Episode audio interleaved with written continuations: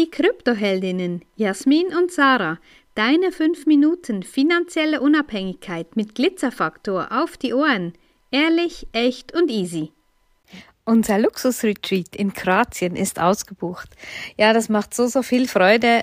Wir haben das erste Mal jetzt so ein Retreat in Angriff genommen, das zu organisieren und es ist gleich ausgebucht mit einer mega coolen Frauengruppe. Klein, aber fein. Das war genau unser Ding.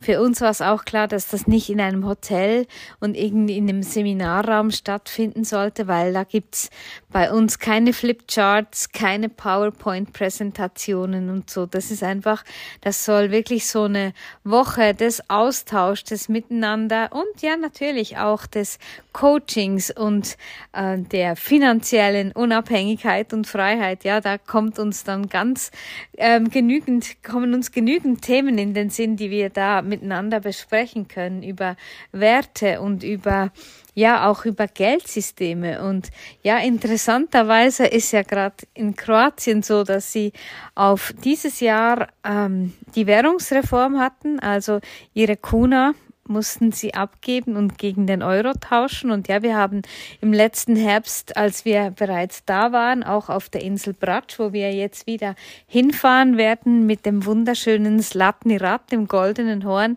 haben wir mit vielen Menschen gesprochen und was das für sie jetzt bedeutet, dieses, dieser Wechsel zum Euro.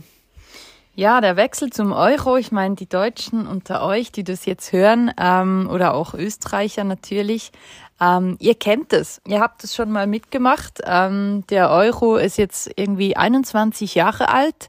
Ähm, und ja, von der D-Mark zu wechseln oder damals vom österreichischen Schilling, glaube ich, war das, gell?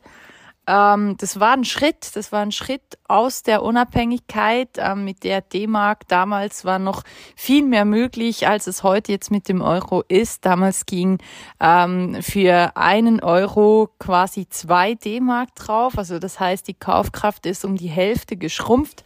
Und jetzt in 21 Jahren ist nochmal genau dasselbe passiert. Also es ist wirklich unfassbar, was ähm, die EU und der Euro durch gemacht haben oder die Menschen zumindest. Die Politik äh, gibt das ja vor. Und jetzt, ja, jetzt hat sich Kroatien dazu entschieden, respektive die haben die Verträge eigentlich schon lange ähm, unterschrieben gehabt, aber haben noch nicht alle Punkte ähm, dazu ja erfüllt, ja, damit die wirklich offiziell den Euro kriegen dürfen. Eben auch Inflation und so weiter ist auch ein großes Thema gewesen. Und jetzt, wo das Ende des Euros eigentlich kurz bevorsteht oder zumindest in der Form, wie wir den kennen, kommt Kroatien noch dazu und für die Bevölkerung wirklich eine Katastrophe. Also ja, die Preise waren eben auch schon in Euro angeschrieben also und ja, ja, letzten Herbst, ja, ja, letzten Herbst schon. Im, im Januar jetzt 23 ist es dann losgegangen und ähm, die haben schon alle gesagt, hey, ich weiß gar nicht, wie das noch gehen soll, ähm, mit einem Durchschnittslohn von 1200 Euro, ähm, wie, wie man sich da das Leben noch finanziert. Und deshalb sind wir natürlich umso mehr auch gespannt, was jetzt auf uns zukommt, wie wir das jetzt erleben werden, ähm, weil wir haben das Land nicht nur als ähm, wunderschön, als sehr, sehr gastfreundlich, als landschaftlich absolut eindrucksvoll, sondern eben auch als preiswert. Und ich sage das genauso, wie ich es meine. Ähm, Qualität und, und alles, was angeboten wird, der Lebensmittel ist absolut seinen Preis wert.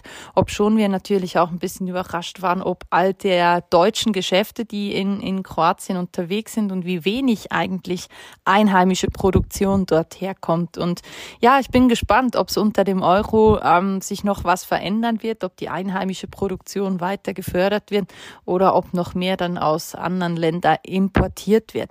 Wir werden sehen, aber auf jeden Fall ist es spannend spannend. Wir freuen uns riesig, äh, zurück nach Kroatien zu gehen, die unfassbar äh, gut duftende Luft dort einatmen zu können von diesen vielen ähm, ja, Büschen und Sträuchern, all diese Kräuter, die am Blühen sind.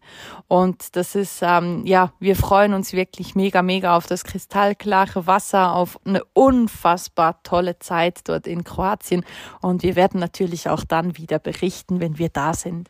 Ja, genau, eben. Und es war für mich wirklich ein, ein Qualitätsanspruch, eine Villa zu haben, wo jedes Zimmer ein eigenes Bad hat, dass wir nicht irgendwo eben in einem großen Hotelkomplex oder so untergebracht sind, weil ich finde, es soll wirklich auch so ein bisschen die Energie aufnehmen von den Frauen, die da sind und die da teilnehmen. Und natürlich auch, es gibt kein Tagesprogramm. Es soll wirklich, äh, jede darf wirklich das machen, was sie gerne möchte. Und ist für uns ganz, ganz, ganz wichtig, diese Unabhängigkeit ähm, so zu, zu leben. Und wenn wir Lust haben, dann fahren wir mit dem hauseigenen Boot und dem Skipper raus und äh, schauen uns die Delfine an. Und natürlich werden wir auch zum goldenen Horn fahren. Und für mich ist wirklich so diese Unabhängigkeit, die jede Frau in, in dieser Gruppe leben darf, das, da freuen wir uns unglaublich drauf. Wenn dir diese Folge gefallen hat, dann lass uns gerne ein Like da und empfehle uns weiter. Danke fürs Zuhören und stay Bitcoined.